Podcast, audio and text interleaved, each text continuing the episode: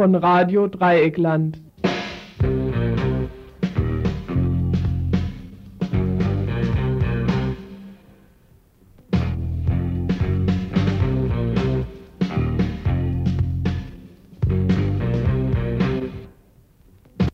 Ihr hört das Tagesinfo vom 21. August 1992.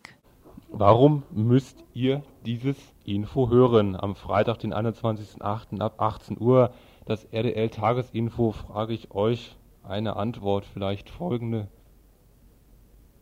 Wer sich nicht informiert, dem bestraft das Leben. Wer sich nicht informiert, dem bestraft das Leben. Wer sich nicht informiert, dem bestraft das Leben. Ob diese Empfehlung einer Größe des Freiburger Kulturlebens Mehrwert hat als die ähnliche Aussage eines Hampelmannes aus Moskau, dürft ihr nach der Sendung entscheiden. Vorher werden wir euch Beiträge bringen, die euch vielleicht zu einem eigenen Kommentar, den ihr unter 31028 uns oder dem Radiopublikum selbst übermitteln könnt, veranlassen könnten. Zuerst folgen einige Kurzmeldungen zur Repression der Nachrichtensperre in Göttingen, zur Knastrevolte in Frankreich, zum Generalstreik in Griechenland und zu einer Demonstration, die hier morgen in Freiburg stattfinden wird. Anschließend werden sich einige längere Beiträge zuerst zur KTS-Party. Ja, heute Abend findet wieder eine KTS-Party statt an der KTS-Baustelle. Es gibt Dias, Beiträge, Spiel und Gesang. Wir haben dazu einen kleinen Hintergrundbericht gemacht.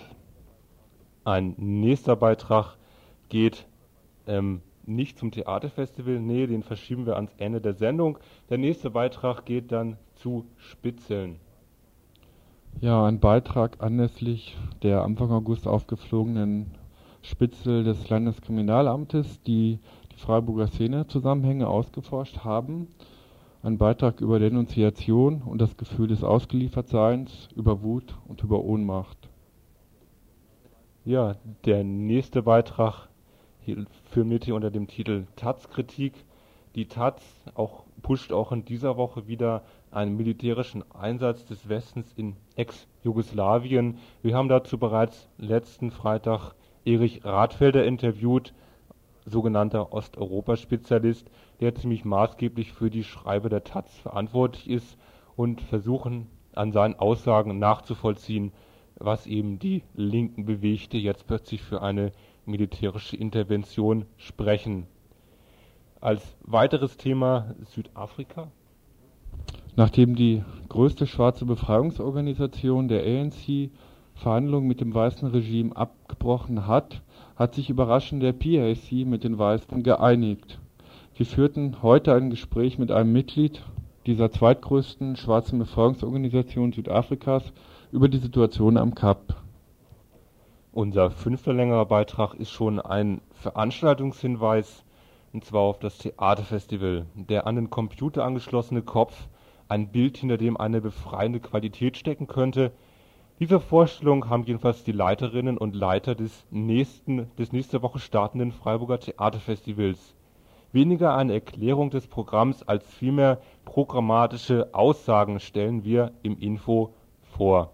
Gegen Ende des Infos kommen wie üblich Veranstaltungshinweise, diesmal noch ein längerer Veranstaltungshinweis auf eine morgen Abend stattfindende Veranstaltung zum Thema 500 Jahre Kolonialismus. So, nach dem Trainer kommen dann die ersten Kurzmeldungen in diesem Info.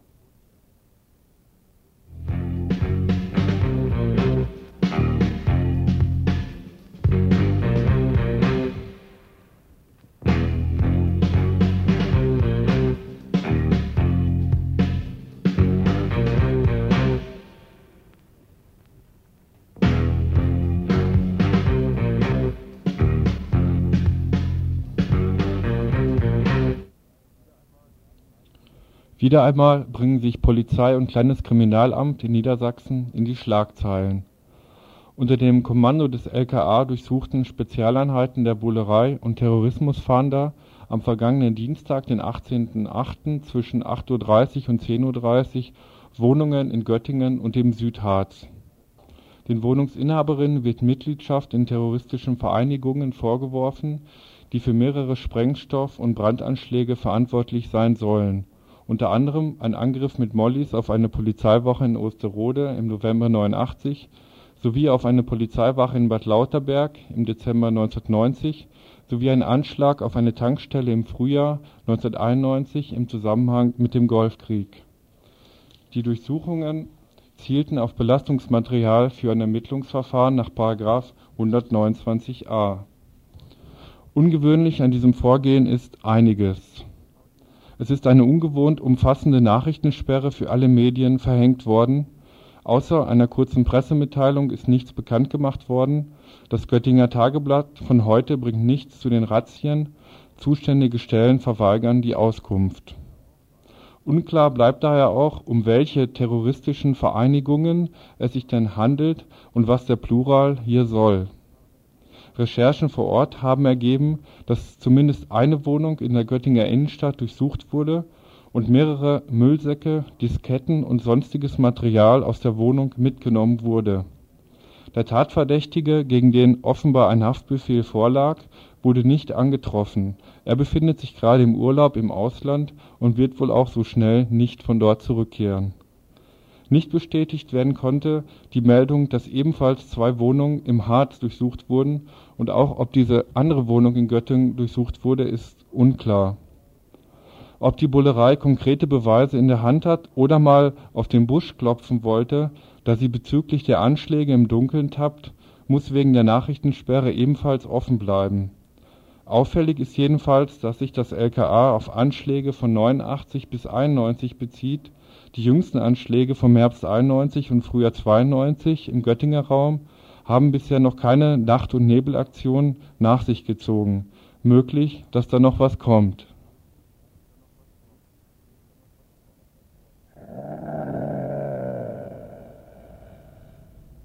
Seit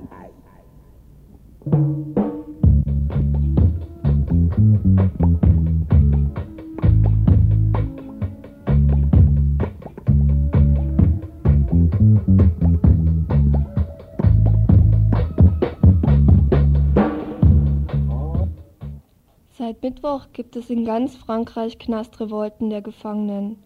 Der zündende Funke, der das Pulverfass explodieren ließ, war der sogenannte Bummelstreik der Gefängniswärter. Die französischen Wärter protestieren, weil am Montag einer von ihnen erschlagen worden war. Sie fordern wirksamere Sicherheitssysteme und Einstellung von zusätzlich 2500 Wärtern. Ein Teil der Wärtergewerkschaften wagt gar, sich so weit vorzupreschen, die Wiedereinführung von Hochsicherheitszellen, die in Frankreich seit 81 abgeschafft sind, zu verlangen. Den Wärtern geht es anscheinend um mehr Sicherheit für den Häftling und um weniger Arbeit. Doch für die Menschen im Knast bedeutet der Bummelstreik Besuchsverbot, Streichung von Hofgängen und Streichung von Freizeitaktivitäten. Das heißt für Gefangene, keinen Kontakt mehr mit der Außenwelt und Familie zu haben und ihr Leben im Knast auf ein Minimum an Kommunikation und Bewegung zurückgeschraubt zu bekommen. Schon seit Jahren gibt es jeden Sommer Gefängnisrevolten, bedingt durch die chronische Über Überbelagerung der Knäste.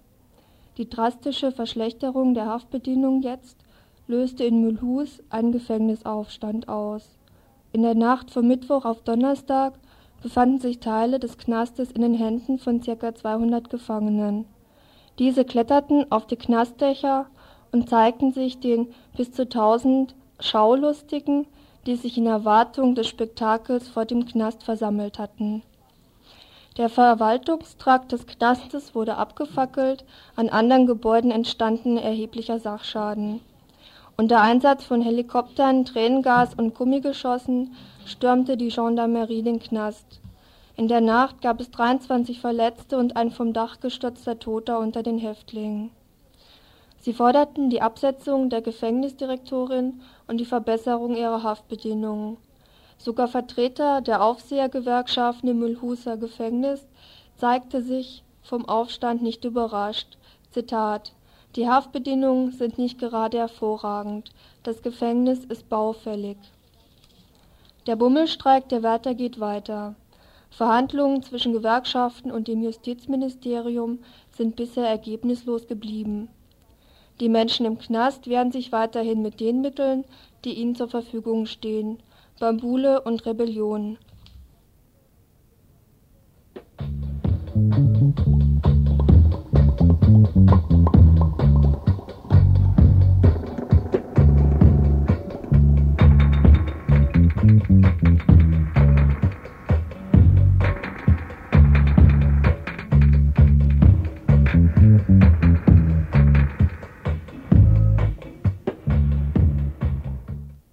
Die folgende Kurzmeldung beruht auf Informationen, die uns eine in Griechenland weidende Touristin zukommen ließ. Vielleicht ein Ansporn an euch, Hörer und Hörerinnen, uns über interessante Themen genauso zu informieren.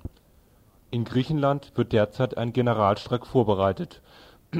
Heute Nacht fanden in Athen Straßenschlachten mit der Polizei statt.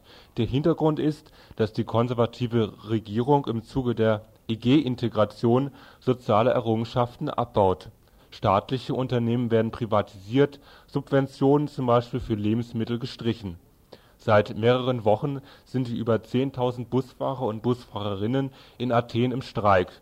Die Busse sollen nämlich privatisiert werden. Der Staat setzte bereits Militär ein als Streikbrecher. Die Busfahrer demonstrierten gestern friedlich gegen die Regierung. In der Nacht folgte eine andere Demonstration der Bauarbeiter, deren Tarife gesetzlich gekürzt werden sollen. Bei dieser Demo kam es zu den Zusammenstößen mit den Cops, nachdem die Bauarbeiter das Ministerium stürmen wollten. Da auch ein neues Universitätsgesetz ansteht, könnten die Unis in den Streik einbezogen werden. Meine Gesprächspartnerin meinte, viele Leute wollten derzeit Athen brennen sehen und die Proteste der Arbeiter und Arbeiterinnen seien die letzten Chancen, die, die Rechte gegen den Deregulierungsangriff zu erhalten, also die Rechte der Arbeiter und Arbeiterinnen. Also, liebe Griechenland-Touris, vielleicht habt ihr ja auch die Chance, einen heißen September in Griechenland mitzuerleben, wie es meine Gesprächspartnerin prophezeite.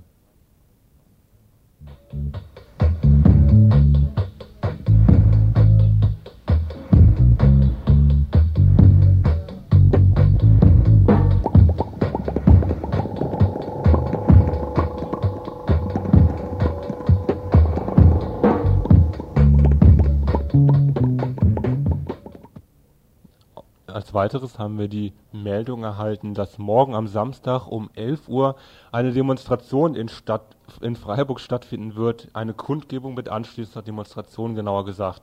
Versammlungsort ist wie üblich der Bertholdsbrunnen. Das Ganze soll um 11 Uhr starten.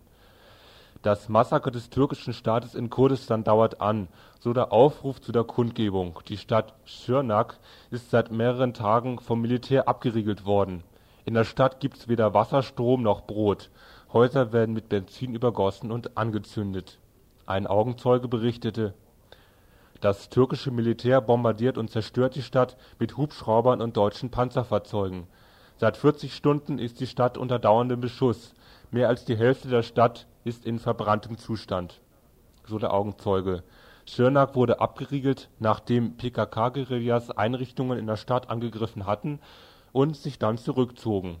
Jetzt rächt sich das türkische Militär an der Zivilbevölkerung. Seit Beginn der Sommeroffensive der ERNK im Juli hat sich die Konfrontation zugespitzt. Unter anderem finden täglich Beerdigungszüge statt für die zahlreichen legal lebenden Opfer des türkischen Repressionsapparates. Protest dagegen könnt ihr also morgen früh ausdrücken am Bertholdsbrunnen ab 11 Uhr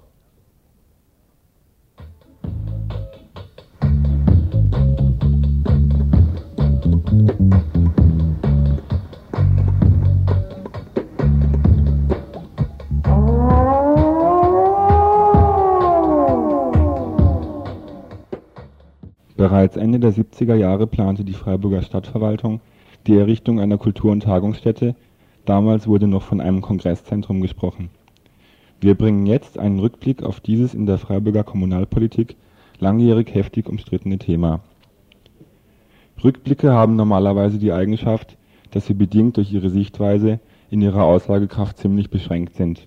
Sie treffen Aussagen immer, eben immer nur für die Vergangenheit Rückblicke sind nicht in der Lage, einen in sich noch nicht abgeschlossenen dynamischen Prozess vollständig zu beschreiben.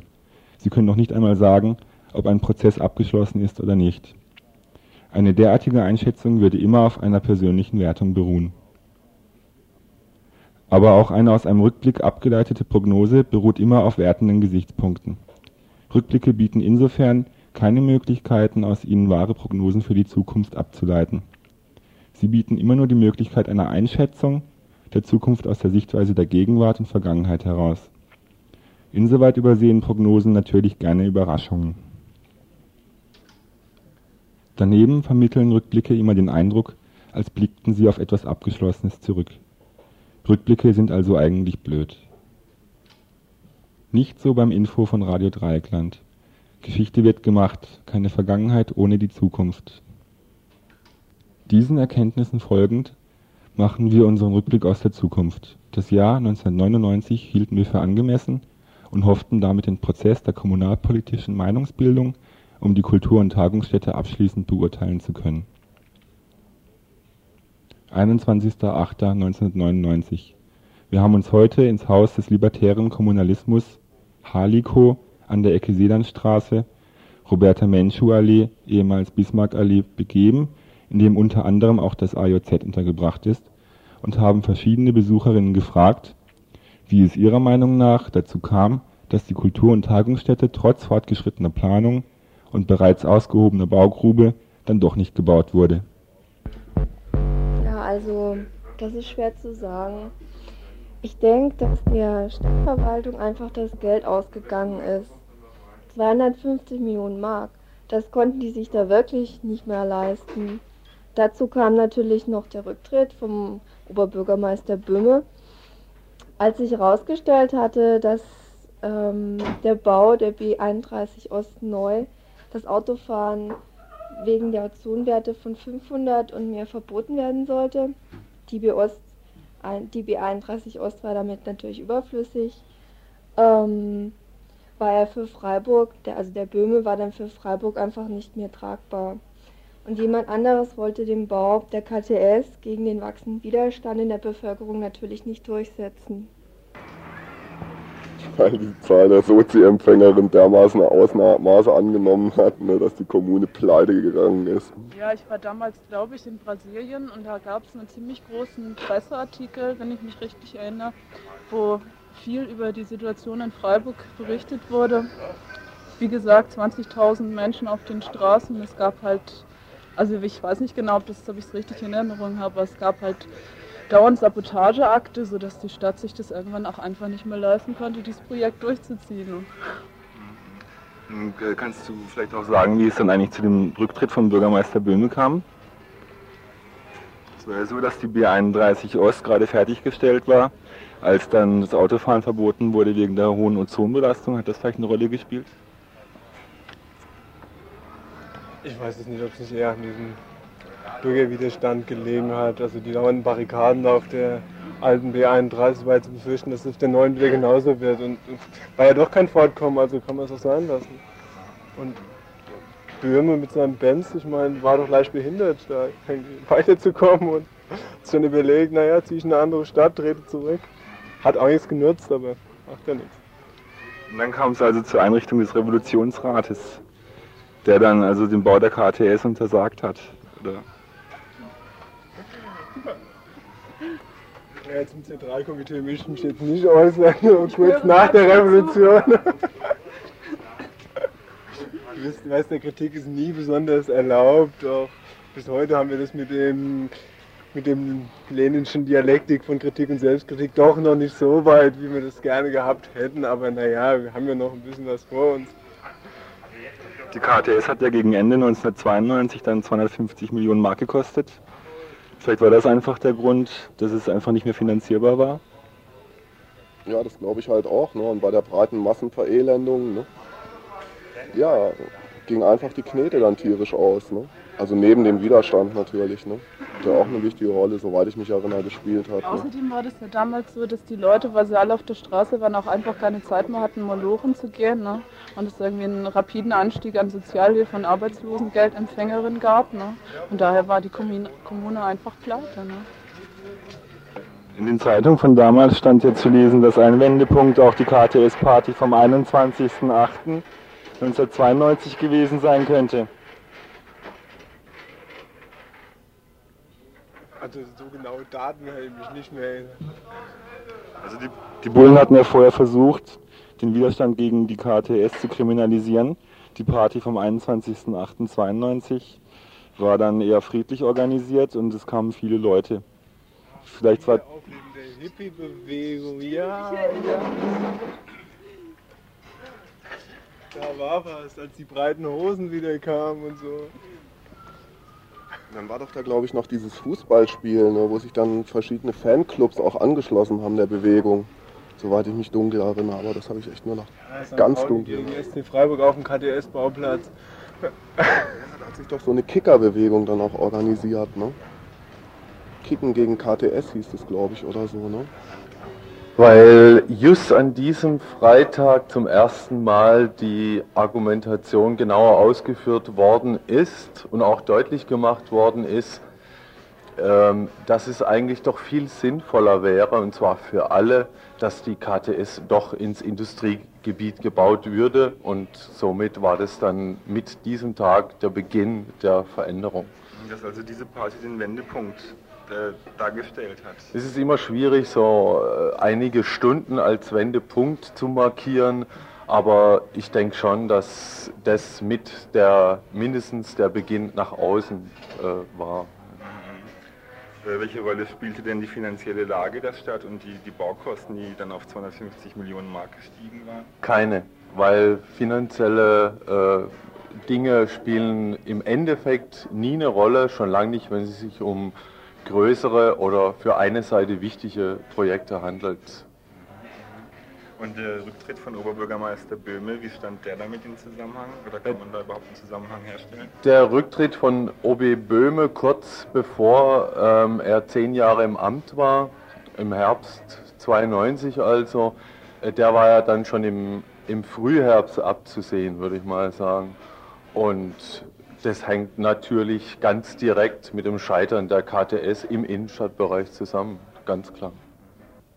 Ihr hört das Tagesinfo vom 21. August 1992.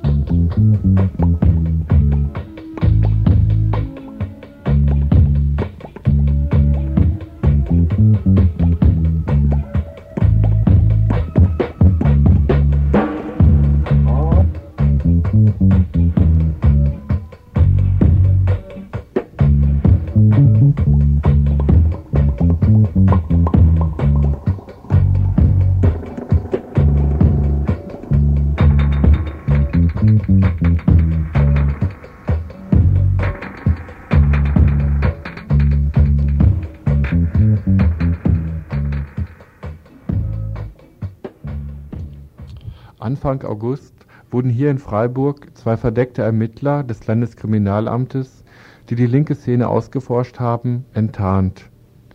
Beide Personen waren in verschiedenen Gruppen tätig, unter anderem in der Türkei-Kurdistan-Gruppe, das offene antifaschistische Plenum und oder die Initiative für die Zusammenlegung Freilassung von politischen Gefangenen.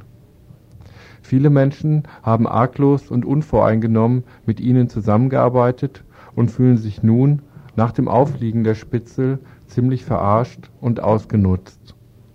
Das Gefühl des Objektseins und des Ausgeliefertseins steht neben der Wut auf den Staatsapparat der BRD, der Menschen einsetzt, um Menschen zu kontrollieren und bis in die Privatsphäre hinein auszuschnüffeln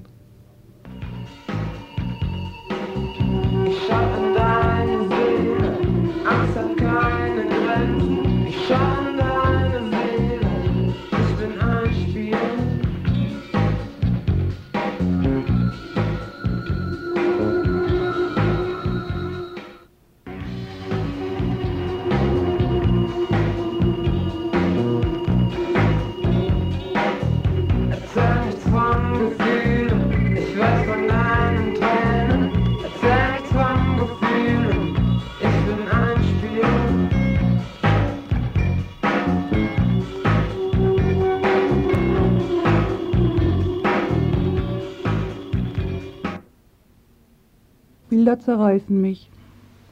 Nach endloser Nacht, gefangen in der Erinnerung, starre Leere in mir. Taucht ein Bild auf, dein Schatten verfolgt mich tief in meine Seele hinein. Bloßgelegt, Schweigen um mich, Blicke, die sich an keinen Punkt begegnen, Stimmen, die in ihrer Stummheit erstarrt sind. Gefühle werden analysiert, in Buchstaben gesetzt, auf Flugblättern verteilt, in unser Gedächtnis eingebrannt, bleibt der Schmerz, den wir nicht zeigen. Nach endloser Nacht, gefangen in meinen Bildern, erahne ich den Bruch in mir, bleibe stumm, erstarrt. Spüre den Schrei in mir, die Hand, die zum Schlag ausholt, umfasst mein Genick, drückt es zu Boden, erstickt meinen Schrei, in den meine Seele zerbricht. Die Scherben lautlos zu Boden fallen, bleibt in mir die Kälte erstarrt. Ausgeliefert, verkauft, verraten, denunziert.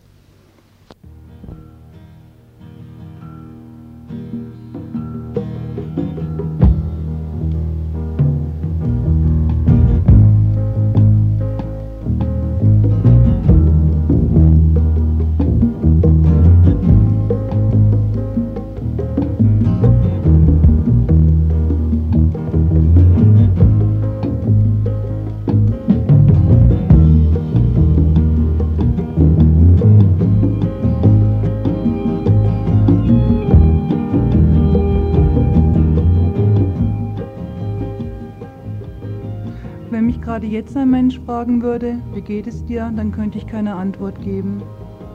In meinem Kopf formen sich Sätze, die keine Worte haben. Meine Gefühle sind brachgelegt und stehen im ständigen Widerspruch mit meinem Verstand. Erklärungen lassen sich zwar formulieren und zurechtlegen, zeigen aber nicht den Schmerz. Genau den Schmerz, der für meine Person ausgesprochen den Verlust meines Vertrauens bedeutet die völlige Auslieferung an diesen sogenannten Rechtsstaat. Mehr kann und will ich nicht dazu sagen, nur dass mich das in Angst versetzt, zu welchen Methoden Menschen fähig sind und dass sowohl Christian Rücker als auch Hajo Carlsen, aufgeflogene LKA-Bullen, stellvertretend für das sind, wie der Staat Menschen einsetzt, um Menschen zu kontrollieren. Für mich ist es entscheidend geworden, zu widerstehen.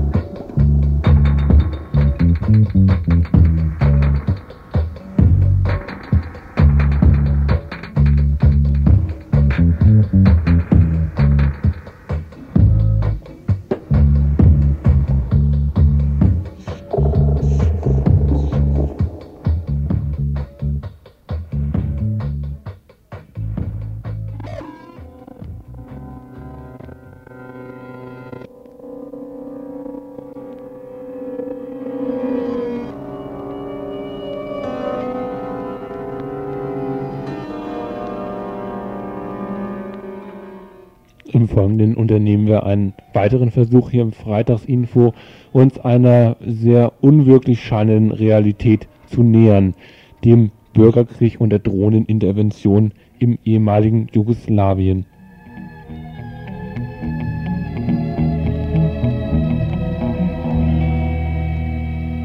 Ich habe mir dazu die Taz, die Tageszeitung aus Berlin bzw. deren Schlagzeilen der letzten Woche vorgenommen.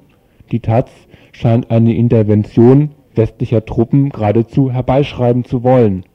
Am Donnerstag hieß es da vor der Intervention, am Mittwoch hieß der Titel Blankoscheck für UNO-Streitmacht, am Montag wurde das Ganze vorbereitet durch die Schlagzeile ethnische Säuberung schreitet voran, wozu der Erlass einer Provinz-Kleinstadt als ethnische Säuberung aufgeblasen werden musste.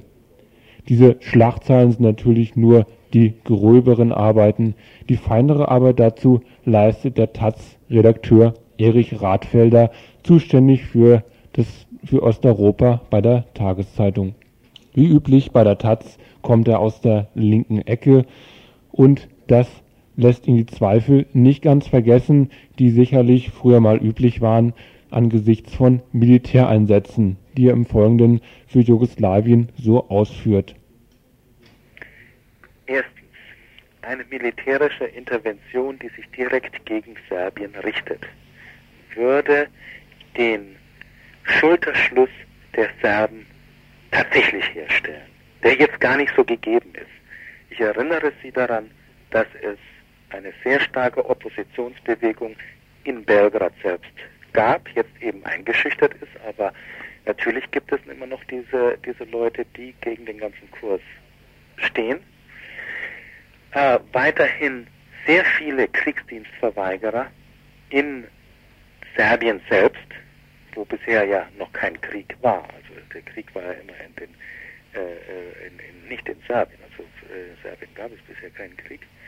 Äh, aber äh, diese Kriegsdienstverweigerungsbewegung war sehr stark. 80 äh, Prozent der Jugendlichen eines Jahrgangs in Belgrad ist nicht eingerückt zur Armee. Deswegen sind alle Formen von Intervention, die sich rein gegen Serbien alleine richten, äh,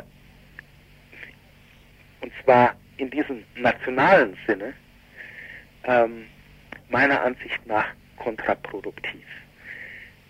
Zweitens würde eine Intervention solcher Art, wie gerade beschrieben, die konkurrierenden Nationalismen auch hochstacheln, vorwärts zu schreiten. Wir wissen jetzt, dass die Kroaten äh, eine Gegenoffensive vorbereiten, ja sie teilweise auch schon in die Tat umsetzen. Könnte bei einer konzertierten Aktion von außen dazu führen, dass die äh, kroatische äh, sich im Aufwind äh, fühlt und dann äh, vorgeht in diese äh, Gebiete und die Garantie dann zu übernehmen, dass da jetzt mit der serbischen Bevölkerung nichts geschieht, das kann wohl kaum jemand. Dritte Gefahr ist, dass im Falle einer solchen Offensive die Albaner im Kosovo nicht mehr zurückzuhalten sind, den Volksaufstand zu machen.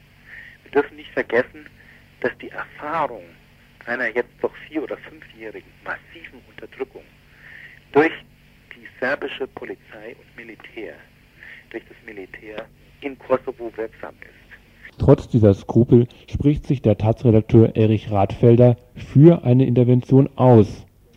Gleichwohl besteht die Frage weiterhin, was passiert mit den Leuten, die jetzt gefoltert und malträtiert werden? Was passiert mit den Leuten, die in den Lagern sitzen. Ist das so hinzunehmen durch eine Öffentlichkeit, die hoffentlich gelernt hat aus den Hilfeschreien der Menschen in den Konzentrationslagern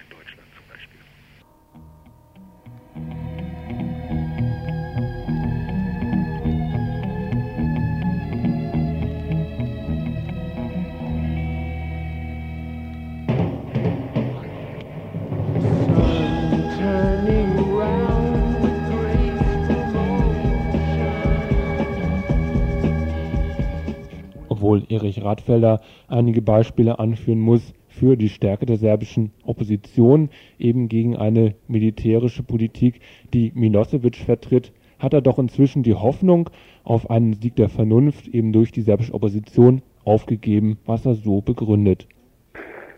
Heute in der jetzigen Situation sind alle Hoffnungen verflogen die es möglich, äh, äh, die vorher noch da waren, äh, den Konflikt äh, selbst in Ex-Jugoslawien zu lösen.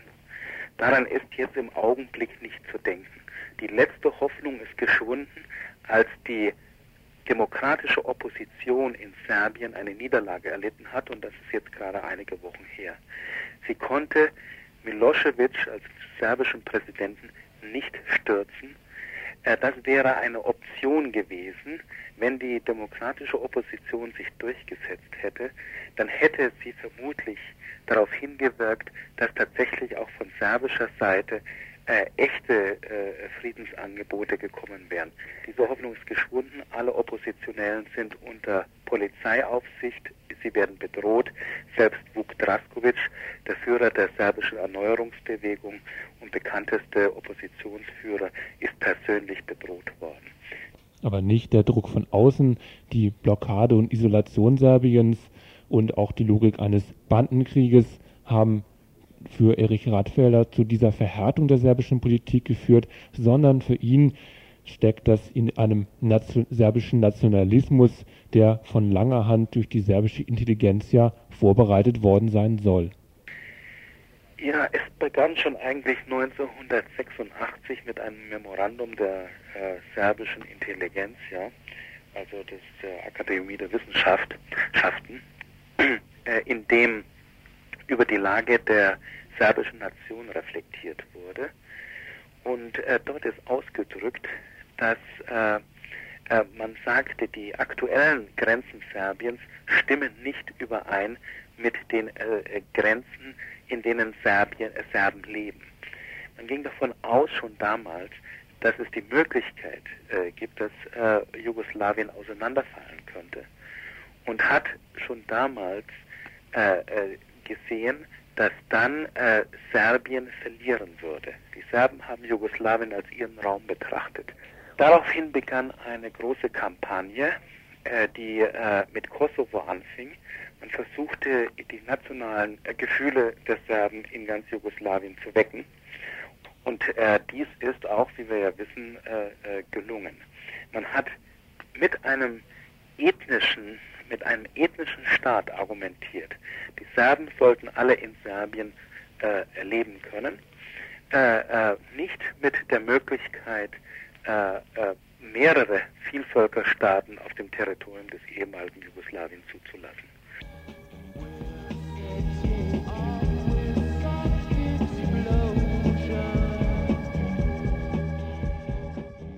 Neben der Unterdrückung der Opposition ist es vor allem die Vertreibung anderer Volksgruppen, was für Erich Radfelder Serbien zum Hauptfeind macht. Nun kann er zwar nicht übersehen, dass auch die Kroaten bedeutende Bevölkerungsteile in den von ihnen beherrschten Gebieten vertrieben haben, aber Bosnien stellt für ihn einen anderen Fall dar er nennt Bosnien eine multikulturelle Gesellschaft, in der sich die Leute gegen den Nationalismus stemmen würden, selbst serbische Bosnier würden sich dem entziehen wollen. Und in Bosnien wäre das alles ganz anders. Dort gäbe es eben nicht diese ethnischen Säuberungen, die derzeit durch die Presse geistern, als von Serbien favorisiert. Nur, bis auf dieses Gebiet in den muslimanischen Gebieten ist das nicht, äh, ist das nicht geschehen. Man hat nicht versucht, die anderen Bevölkerungsteile auszu, äh, auszutreiben, sondern äh, die Staatsdoktrin ist für die Muslimanen ist ja entscheidend. Als Mehrheitsbevölkerung Bosnien-Herzegowina wollen sie friedliche Zusammenleben, anders können sie nicht existieren, weil ihr Territorium sehr, sehr ja, wie ein Flickerteppich aus, äh, ausschaut. Sie können keinen Staat machen äh, äh, ohne, ohne äh, die anderen. Serbien wurde, und das ist der große Unterschied, in Serbien oder in, in den serbischen Teilen Bosnien-Herzegowinas wurde wie vorher schon in Kroatien, in serbischen besetzten Gebieten in äh, Slawonien und auch in, in, in, in äh, der Krajina, wurden die, an, an, die, die anderen Bevölkerungsgruppen systematisch ausgetrieben. Und es ist eine andere Qualität. Vergleichbar mit der in Westherzegowina, aber es hat nicht so die großen Folgen, weil es eben von der Quantität her einfach weniger sind. Man muss dann natürlich differenzieren zwischen Serben und Serben. Man kann nicht sagen, alle Serben sind jetzt diese Kriegsverbrecher. Aber die große Schuld der serbischen Regierung ist, dass man diesen Elementen, worunter auch viele Kriminelle sind, freie Hand gegeben hat. Die können machen, was sie wollen. Ein Beispiel nur, alle in, den besetzten, in diesen besetzten Gebieten müssen alle, äh, die sich nicht auf diese nationalistische Linie stellen, nachts ihre Türen offen lassen. Jederzeit kann irgend so ein vers versoffener, verrückter Kerl da reinkommen. Kann alles nehmen, wird niemals für Erfolg werden. Kann die Frauen vergewaltigen, kann machen, was er will. Es ist ein rechtsfreier Raum entstanden. Das ist schon ein Terror, der systematisch ist und durchaus vergleichbar ist mit den Diktaturen dieses Jahrhunderts, vor allem in Deutschland.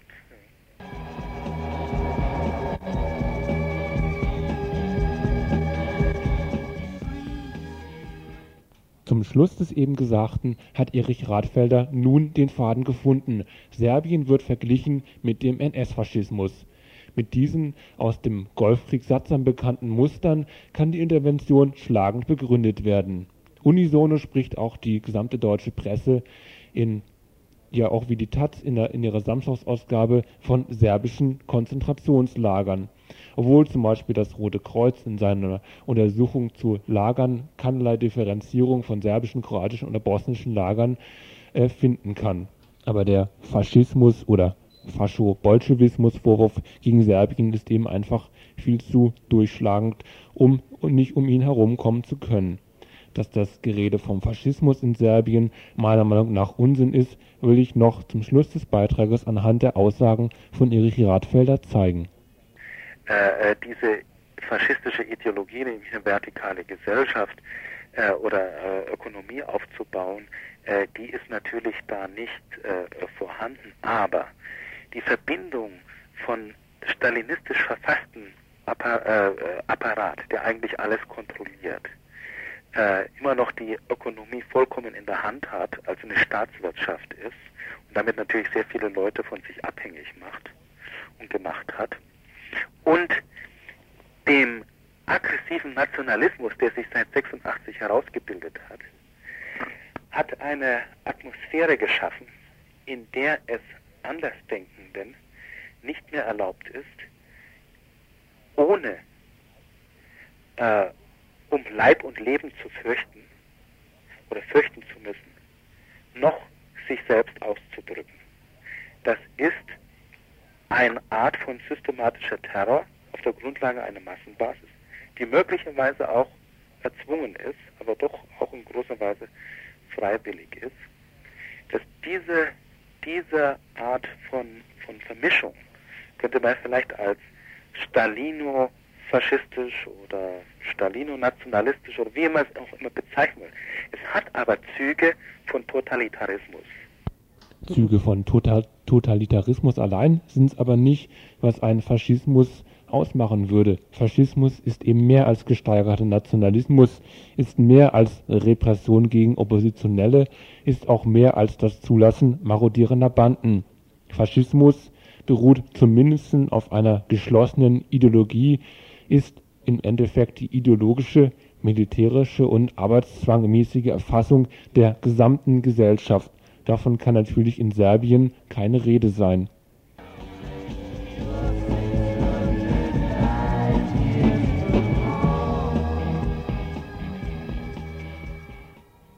Eher nicht nur 600 Light Years from Home, wie bei den Rolling Stones waren wir in diesem Beitrag. Langsam scheint auch vielen Linken der Verstand zu entrücken. Gerade sie bauen einen äußeren Feind, einen angeblichen Faschismus auf, gerade um unter Zuhilfenahme antifaschistischer und antiimperialistischer Parolen die Politik zu unterstützen, die seitens der Bundesregierung eine neue, aggressive Qualität bekommen hat. Ihr hört das Tagesinfo vom 21. August 1992.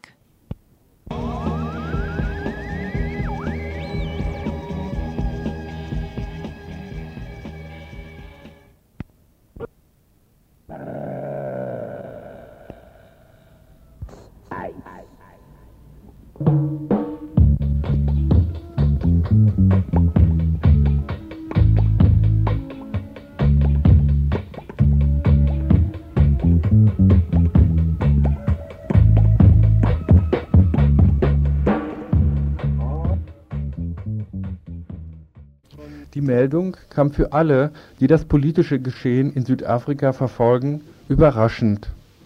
Die radikale schwarze Befreiungsorganisation Panafrikanischer Kongress, kurz PAC, hat sich mit der weißen Apartheidsregierung auf eine Teilnahme an Verfassungsgesprächen für ein demokratisches Südafrika geeinigt.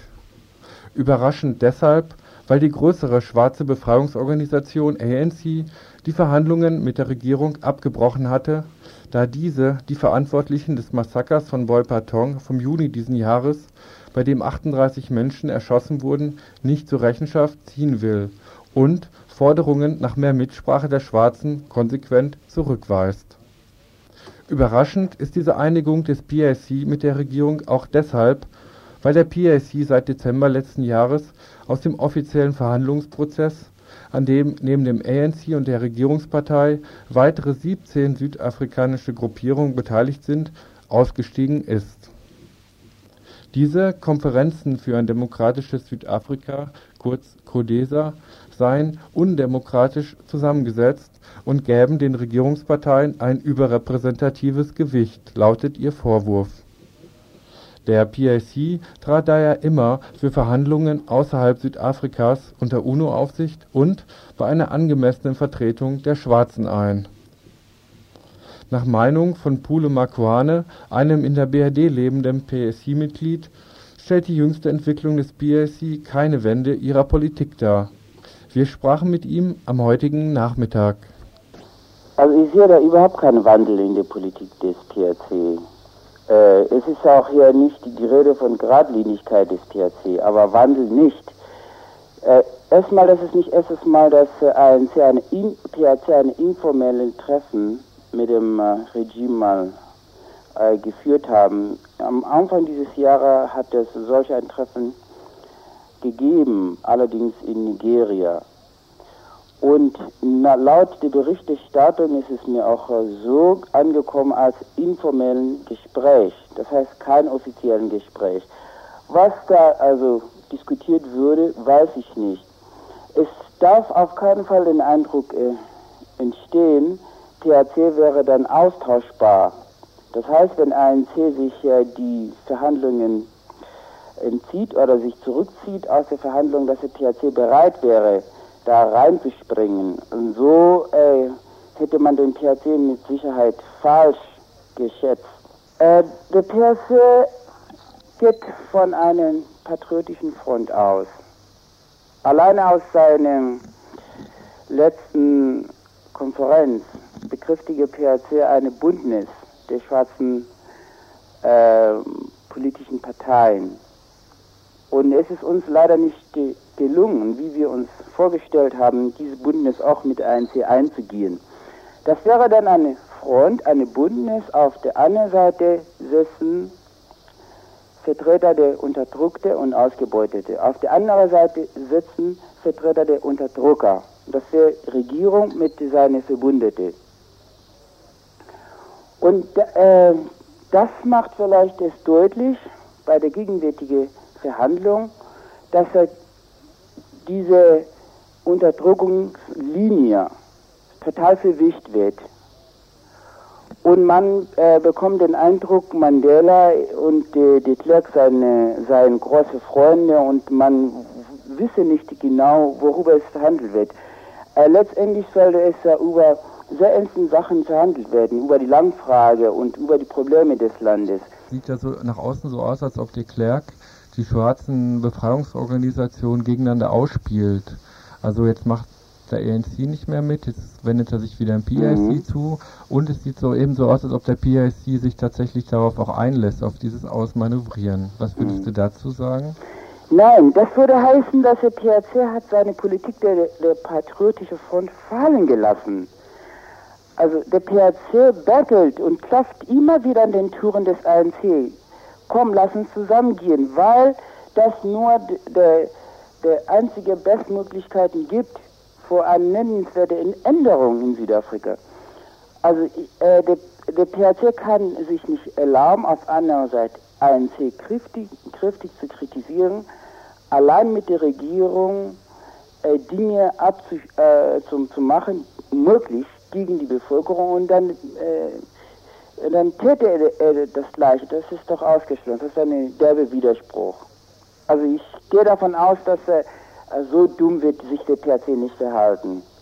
Das ist, das ist eine, eine, eine, eine, eine sehr schlechte äh, Politik, äh, dass wir heute, schon heute, äh, nicht in der Lage sind, äh, mit ANC also gemeinsam gegen die Regierung vorzugehen. Und noch schlechter wäre, wenn wir uns ausspielen lassen äh, durch die Regierung. Das ist ausgeschlossen. Was an sich ausgeschlossen sein müsste, geschieht leider doch. De Klerk spielt die großen schwarzen Befreiungsbewegungen gegeneinander aus, verhandelt mal mit dieser, mal mit jener Partei, die untereinander offenbar zu keinem Konsens finden. Es bleibt daher auch abzuwarten, ob der Verhandlungserfolg des PIC tatsächlich positiv zu bewerten ist. Konkrete Ergebnisse der Einigung waren leider nicht zu erfahren. Derweil gibt es weiter Tote in Südafrika. Seit Beginn dieser Woche erneut acht Menschen. 7000 Menschen fielen in Südafrika der politischen Gewalt zum Opfer, seit de Klerk im Februar 1990 die Apartheidsreform angekündigt hatte. Ein Großteil der Opfer geht auf das Konto von Todesschwadronen und gedungenen Mördern, die mit Morden und Überfällen den Übergangsprozess sabotieren wollen. Die Streitkräfte mit ihren 38.000 Berufssoldaten und einer Mobilisierungsfähigkeit von 440.000 ausschließlich weißen Soldaten stellen eben einen Machtfaktor dar, an dem de Klerk nicht vorbeikommt und den er wunderbar zu instrumentalisieren weiß. Es ist von daher auch verständlich, dass die schwarzen Befreiungsorganisationen die Präsenz von UNO-Beobachtern in Südafrika begrüßen.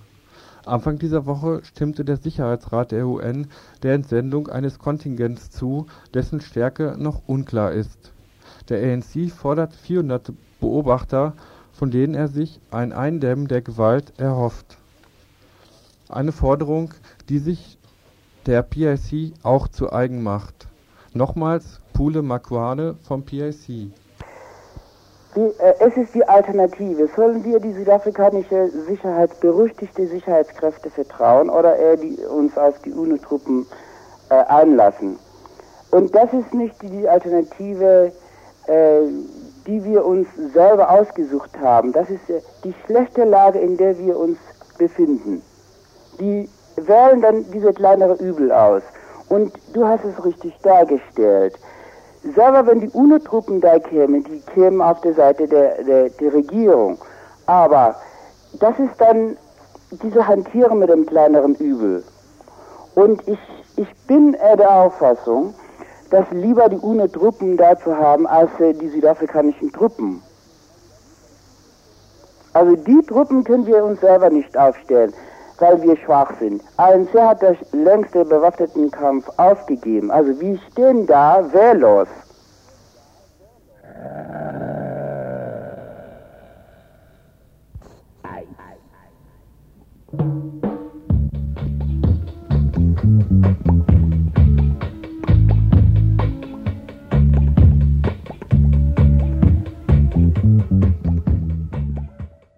Ihr hört das Tagesinfo vom 21. August 1992.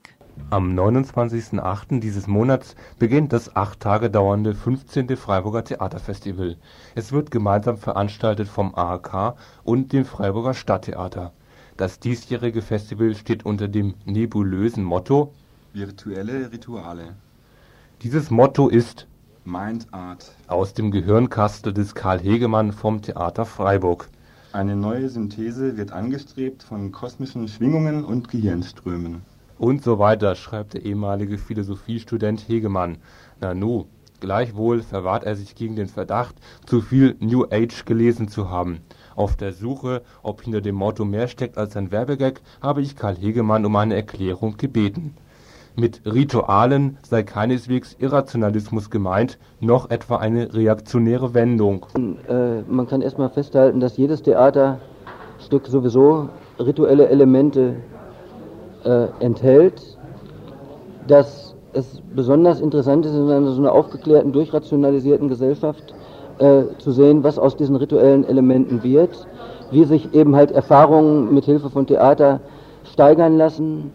Äh, emotional, kognitiv, ästhetisch, dass wirklich was Besonderes stattfindet. Und beim Festival sollte das ja sowieso der Fall sein. Ne? Rituelle Energien könnten sich in der antirituellen Gesellschaft nur in kümmerlicher Form etwa bei Rockkonzerten oder Fußballspielen Bahn brechen, wie also dem Bedürfnis nach gesteigerter Erfahrung Platz schaffen.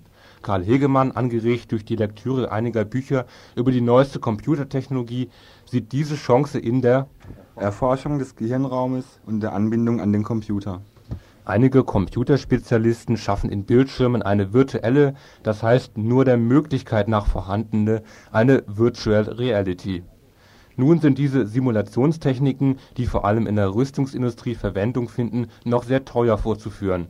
Hegemann, der in diesen neuen Technologien durchaus die Ambivalenz erkennen will, sieht die positive Folge in der Verwendung eben im Theater. Dieser Zusammenhang oder dieser Gegensatz also dass jetzt auf einmal mit elektronischen äh, Mitteln Welten geschaffen werden können und alles das äh, auf eine viel einfache Art gemacht werden kann, was an sich das Theater ausmacht. Äh, mit dem kann man sich auseinandersetzen und das soll auch Aufgabe des Festivals sein. Aber das wird ja jetzt im Theaterfestival nicht passieren, sondern da geht es ja, da steht das Publikum einer Vorstellung gegenüber, wo vielleicht so ein paar neuere Mittel eingesetzt werden, oder? Also von neuen Welten schaffen kann eigentlich nicht die Rede sein. Ähm, also im Brainspace Café äh, ist dieser Anspruch zumindest vorhanden. Und zwar sollen da eben soll da die, sollen da die Gehirne aktiviert werden, dass man sich seine eigenen Realitäten äh, schafft. Also dass man auch die Fantasie und die Vorstellung erstmal äh, für eine relevante Kraft nimmt. Das ist also sowas wie Einbildungskraft plötzlich setzt, äh, Produktivkraft und nicht Unsinn wird. Das ist so ein Anspruch da in dem äh, Festival. Und die anderen Gruppen, die traditionellen Theatergruppen, natürlich schaffen die auf der Bühne Welten, die in mancher Hinsicht anders funktionieren als die Welt, in der wir alltäglich leben.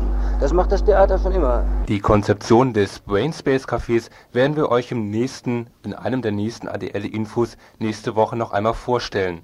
Ob dort schon eine Vorahnung der Menschheit als Gemeinschaft kommunizierender Götter zu finden sein könnte. Also die Menschen stehen als Publikum einer Theateraufführung gegenüber. Also und in dieser virtuellen Realität ist es ja noch eine stärkere Vereinzelung. Und ein Ritual ist dem gegenüber ja eine, ähm, eine Sache, die Gemeinschaft schafft. Ist da nicht ein ziemlich tiefer Widerspruch? Ähm, also möglicherweise ist es, wenn ich es jetzt auf die Spitze treibe, gerade umgekehrt. Wenn die Leute im Theater sitzen zurzeit, dann sitzen die da zwar zusammen, aber völlig isoliert, weil sie außer in der Pause über das, was sie da trinken, praktisch äh, äh, kaum miteinander reden, während ja zumindest der Möglichkeit nach diese virtuellen Räume, welche sind, die gemeinsam betreten werden können, wo man zusammen rein kann und sich da verständigen kann und auch diese äh, elektronischen Welten gemeinsam schaffen kann. Also das ist nicht nur wie beim äh, Videospiel, wo zwei Leute spielen, sondern es, der Produktionsprozess kann der Möglichkeit nach gemeinsam stattfinden. Und das Brainspace Café äh, legt ja gerade Wert auf solche gemeinsamen Geschichten. Ob euch, liebe Hörerinnen und Hörer, jetzt das Konzept des Theaterfestivals klarer geworden ist? Wenn nicht, das macht nichts. Denn wahrscheinlich hat auch Karl Hegemann keinen rechten Schimmer, wenn er spekuliert. Die Menschen werden sein können wie Götter. Ob Götter oder Gott, bei der Olympiade zu sehen hatten Milliarden Fernsehzuschauern die katalanischen La Fura dels Baus, die mit ihrer neuen Produktion Naun am 4. und 5.9. in der Barpalle gastieren werden. Übrigens zu angehobenen Eintrittspreisen. Dagegen kostenlos bewundern könnt ihr beim diesjährigen Festival nur ein Rockkonzert mit The Raiders of Rainbow featuring Anetisma und die Stelzenläufer vom Stalker Still Theater. Weitere Infos über das, was euch beim Theaterfestival geboten werden könnte, gibt's neben RDL, wo wir solche Infos eventuell im Info durchgeben, auf jeden Fall in der aktuellen halben Stunde von 12 Uhr bis 12.30 Uhr immer eben im neuen Theaterjournal, das gerade rausgekommen sein wird, wo ihr eben auch genauer über die teilnehmenden Gruppen Informationen erhaschen könnt. Und das war auch schon das Tagesinfo von Radio Dreieckland.